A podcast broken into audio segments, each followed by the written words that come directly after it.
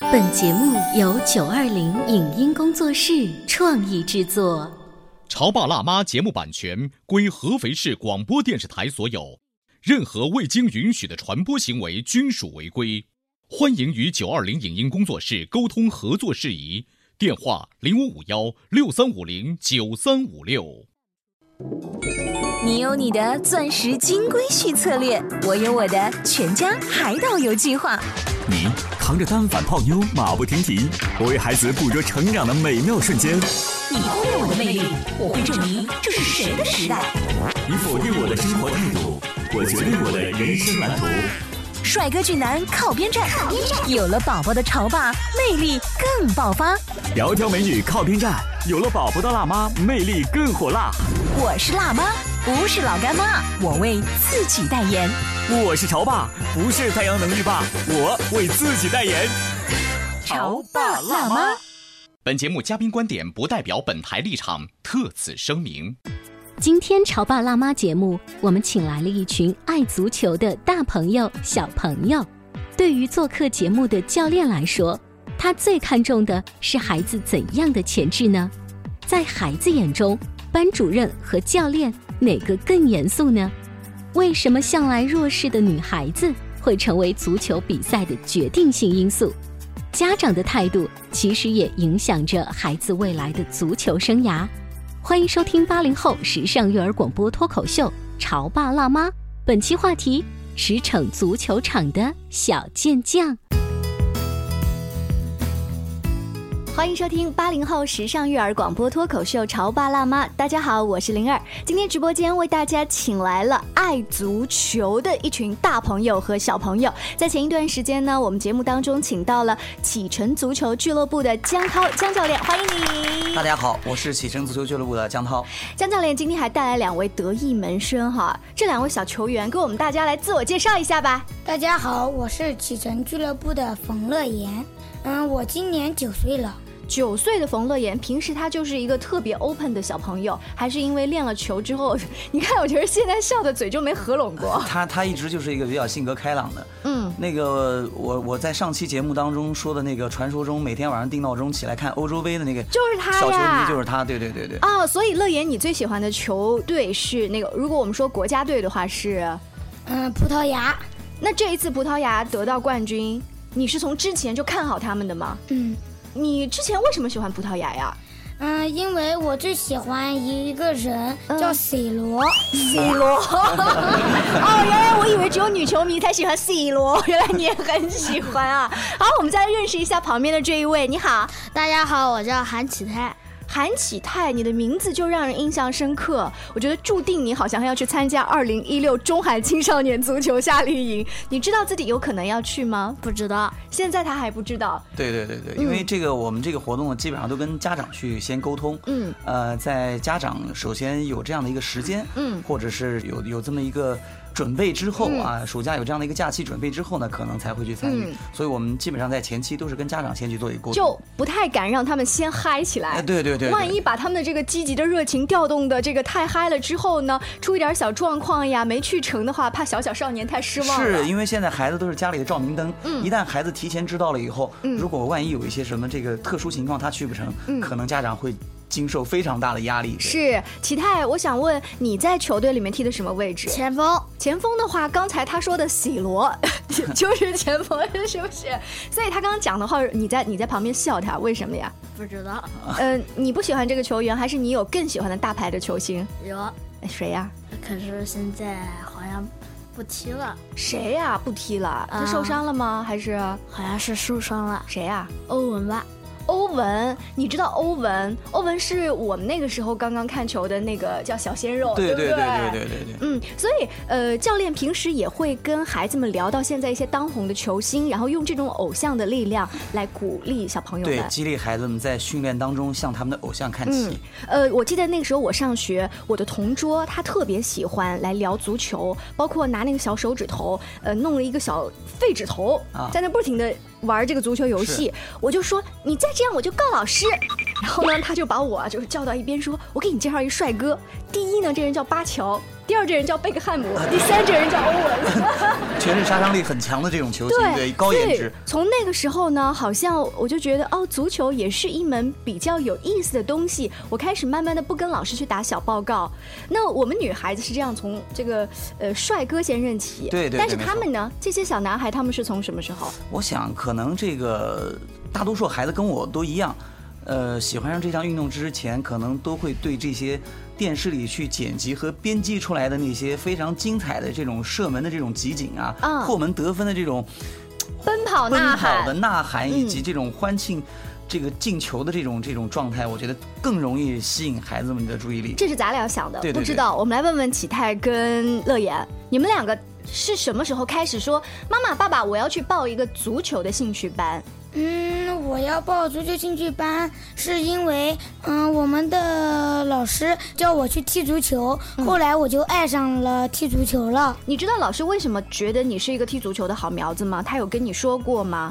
因为他说我跑步感觉很好，嗯，就是耐力。哦他是一个长跑的健将，哦，而且速度也不错。小小孩的话，就是怎么能看出一个耐力好？他会调整呼吸还是怎么样的吗他？因为他们他们学校有这个运动会，嗯，基本上冯乐言在他们这个组别里边应该是非常突出的，哦，比如说这中长跑啊，哦包括一些短跑，基本上在学校里边都是属于出类拔萃的。那我们来问问启泰，你是从什么时候开始特别爱足球？从小从小，这个小有多小呀？啊，最少有五六岁吧。五六岁的时候，嗯、那个时候你是呃把足球呃带着跑了，还是怎么？你是在家楼下的小花园里玩，还是跟着爸爸或者哥哥你们一起玩的呢？体育器材自己一个人玩，一个球有什么好玩的？一个人跟自己玩，跟朋友玩，嗯街头足球，街头足球。对对对对，呃，你知道，呃，经常不懂足球的人就特别好奇，尤其是妈妈们会问一个问题：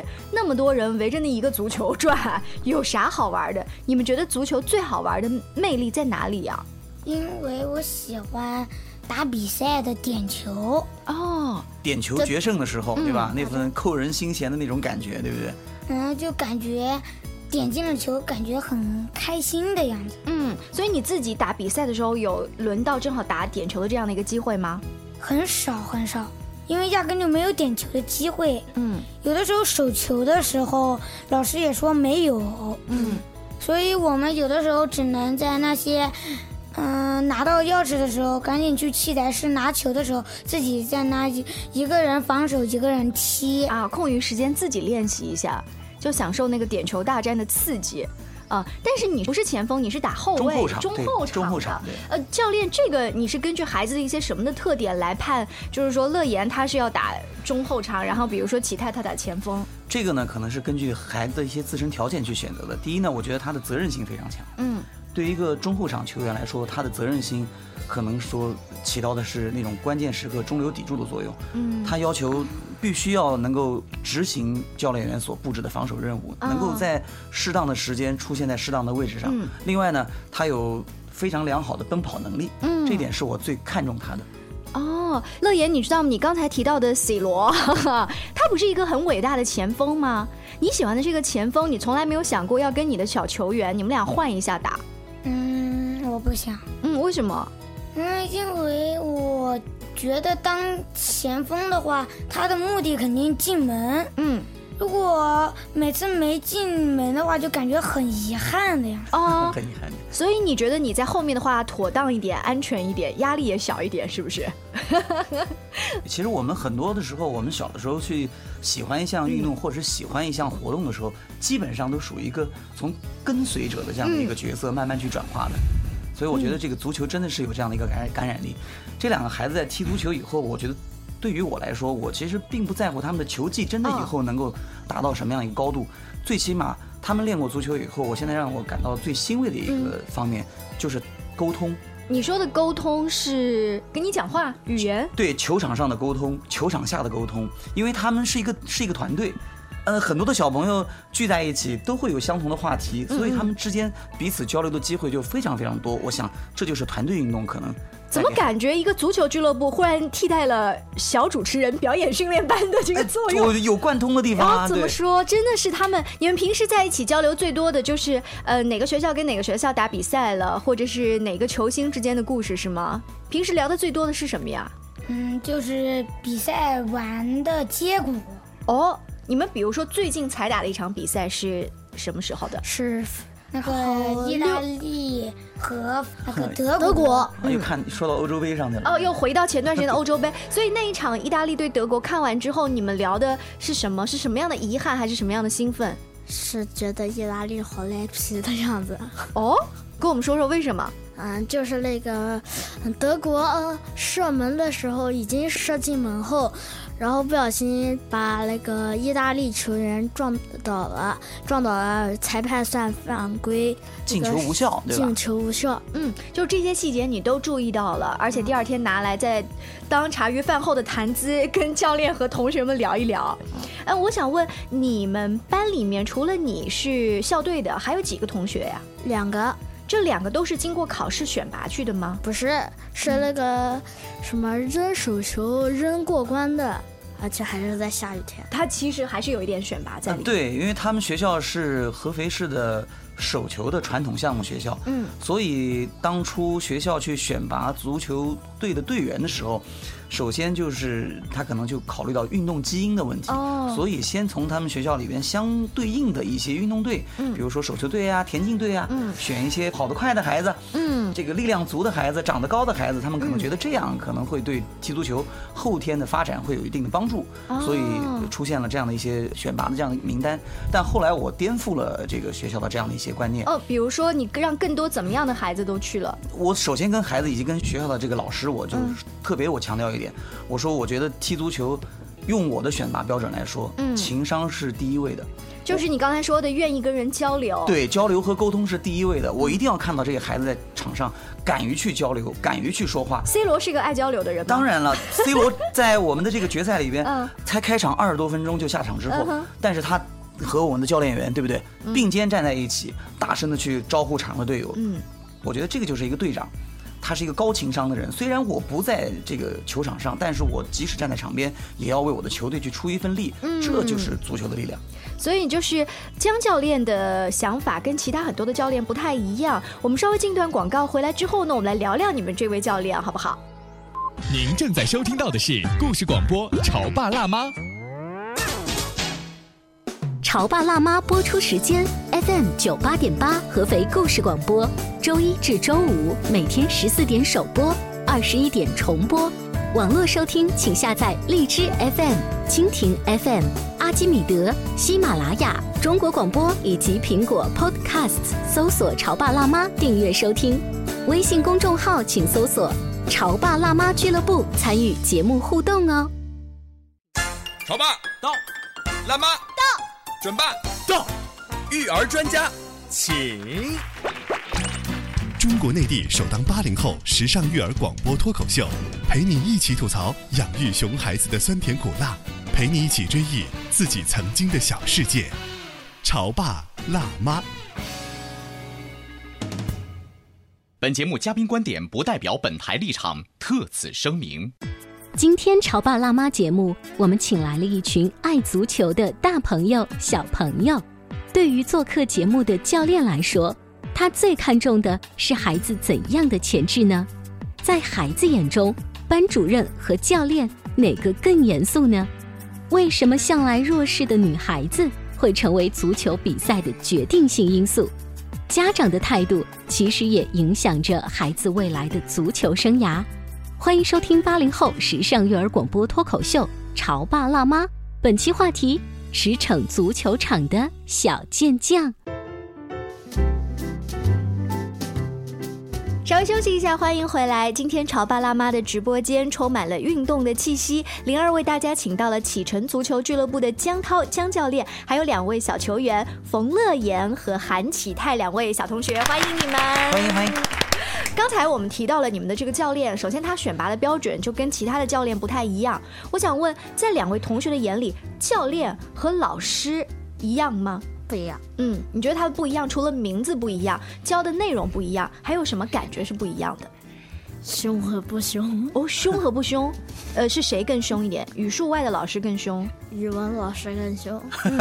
但教教练不凶吗？有时候凶，有时候不凶。你能准确的感觉到说江教练马上要发火了，他凶的那个风暴马上要来了，你能捕捉得到吗？看到是干嘛了他？嗯比如我们有的时候过桩的时候很慢，嗯嗯，有的时候会出点错误，然后他就有点生气。你觉得下一次江教练他表现出什么样的状态是你们球员最喜欢的样子？你有什么要求？没有，就想要江教练多给我们打点比赛，打点比赛的时间要长一点。嗯，哦，两个小朋友提出了这样子的打点比赛时间长一点。这就是我们现在对于青少年足球这个培训的我们一些主旨，就是越来越将很多的一些技能和训练，嗯融入竞技的氛围。嗯其实你通过孩子去表述，嗯你们就能够感觉到孩子最需要什么，最需要的就是竞技，嗯，去跟别人去比。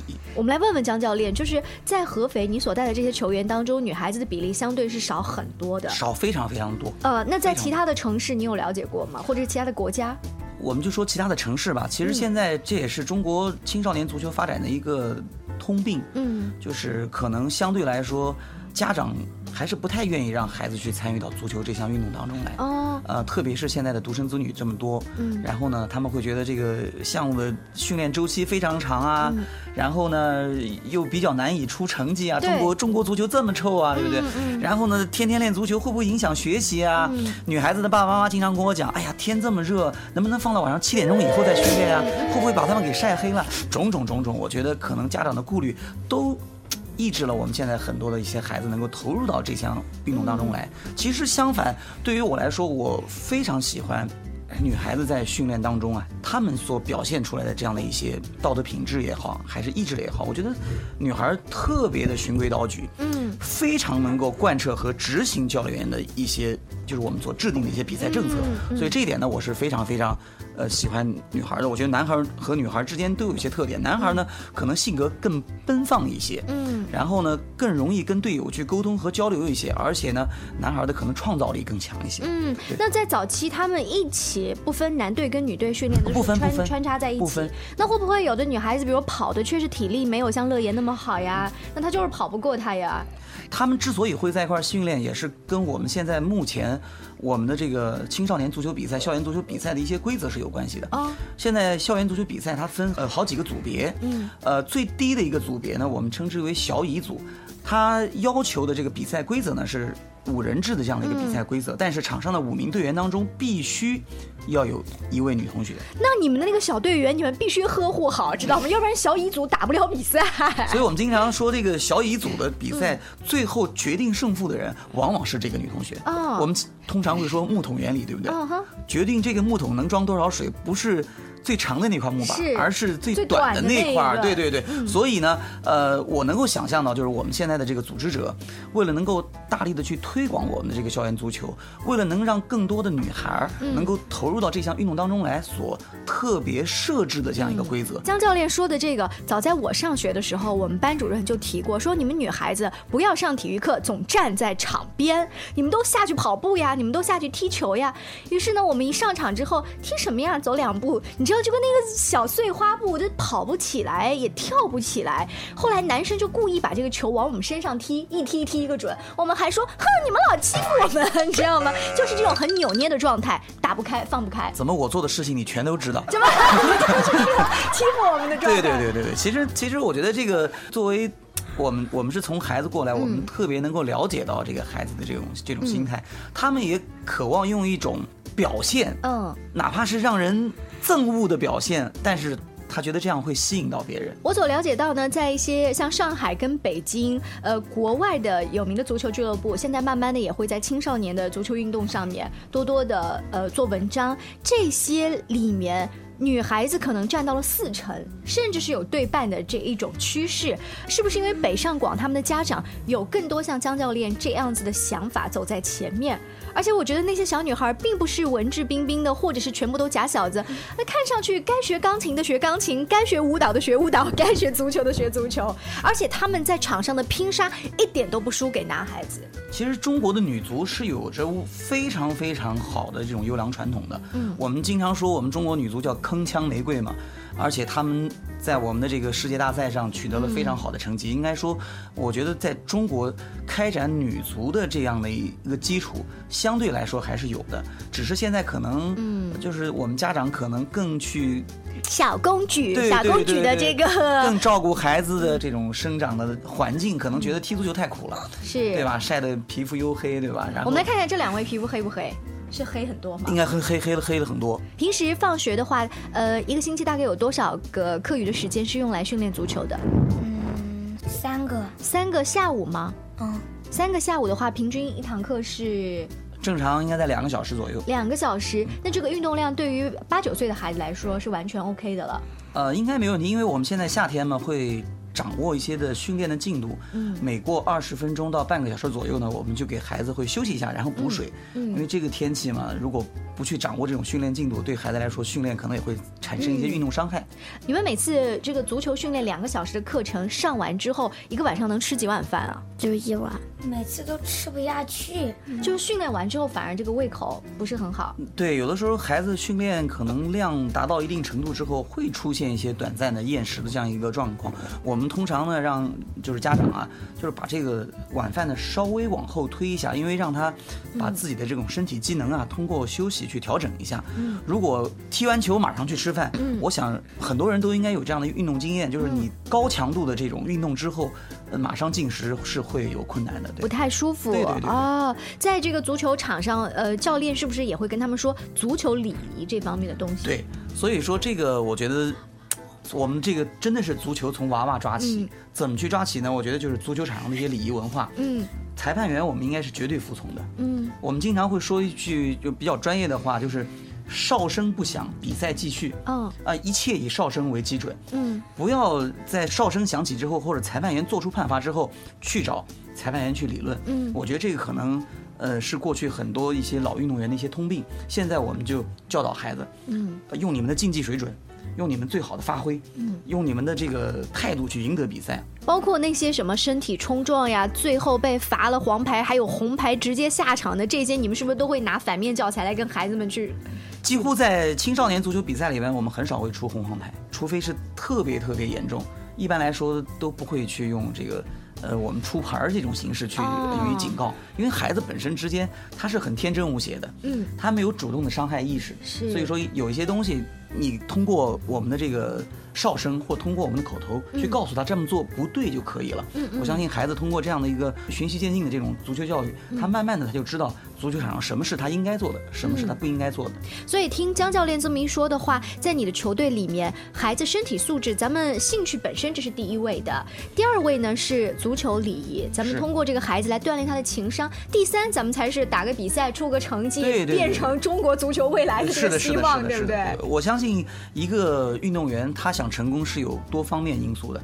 第一就是我说的情商，第二就是精神风貌方面。嗯嗯我们经常说要以德服人。嗯，球踢得再好，你如果成为球场一霸，我想可能很多人也是。粉丝会少很对，多，少很嗯多，也他心里也不会服是气服气你的。那最后一方面呢，可能我就觉得，就一贯的良好的比赛养成，嗯，这也是一个呃优秀球员应该在比赛场上所能够展现出来的一面，这也是我嗯们去鼓励的正能量。可能在我们平时上语数外这些传统科目的时候，教练在你们心目当中这种感觉是普通孩子所感受不到的。就是打一场非常重要的比赛，除了靠我们自己的团队，你知道教练在旁边的指导，我有什么事情去问一下教练，教练给了我一个正确的指挥之后，我就能立马冲锋在前去搞定这件事情。这个是语数外的老师在旁边指挥一下所没有的那个竞技和精神状态。所以就是打一场比赛，我们也常常跟孩子在跟张教练聊完之后，我觉得要相信三样东西：第一是相信自己，第二是相信教练，还有就是相相信信队队友。所以有一件事儿，我是他们应该都有很深刻的印象，是每天训练完必须要做的一件事情。嗯就是我们大家围在一起，嗯围成一个圈儿，一起喊加油，这个是必须要做的。我们打比赛也是一样，不管这场球我们是赢了也好，还是输了也好，没有关系。到了比赛结束，一切都已经过去了。是在八月份的时候呢，我们组织的二零一六中韩青少年足球夏令营就要开始了。这一次我们会带着小球员前往韩国的济州岛，跟那儿的专业足球教练以及那儿的韩国小朋友一起做这个训练打比赛。我不知道教练这边已经筹备的怎么样了。这个项目我们现在在紧锣密鼓的筹备当中，因为呃，可以说这个项目呢，也是我们跟汉韩教育我们在一起合作，应该是说在今年在合肥市场上的一个重磅的足球炸弹。嗯因为我们的这个合肥的这目前来说，能够走出去的这样的机会不是特别多，而且是以政府邀请的这种形态，然后让我们的孩子有机会能够。进入我们可以说世界上可能训练条件、训练这种规模、规格最高的这样的一个训练营，去感受这样的一个机会，我觉得这个机会是非常非常难得的。而且呢，呃，在韩国非常有名的 K 联赛，刚好在我们夏令的那段时间是有一场正规的比赛，我们的小球员跟爸爸妈妈呢也有机会看这一场比赛。除此之外，我们还在联系一个这个秘密，可以告诉他们吗？当然，我们在联系当中，希望有机会让专业的这个韩国的足球运动员在入场的时候，可以带着我们这些足球宝贝一起进场。对，作为牵手球童，那、啊这叫牵手球童。对你们期待吗？期待。 好，那么在二零一六中韩青少年足球夏令营的时候呢，希望我们中国的小小少年可以表现出中国少年的风采，加油加油了！谢谢三位做客我们直播间，潮爸辣妈，下期见，拜拜。再见，再见。 The cup of life, this is the one. Now is the time, don't ever stop. Push it along, gotta be strong. Push it along, right to the top. The feeling in your soul is gonna take control. Nothing can hold you back if you really want it. I see it in your eyes. You want the cup of life. Now that the day is here, gotta go and get it. Do you really want it? Do you really want it? Here we go, ale ale ale. Go go go, ale ale ale. Tonight's the night we're gonna celebrate the cup of life.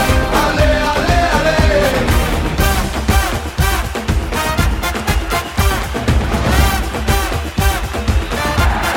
The cup of life, it's do or die. It's here, it's now. Turn up the lights. Push it along, then let it roll. Push it along, go, go, go. And when you feel the heat, the world is at your feet. No one can hold you down if you really want it. Just steal your destiny right from the hands of fate. Reach for the cup of life, 'cause your name is on it. Do you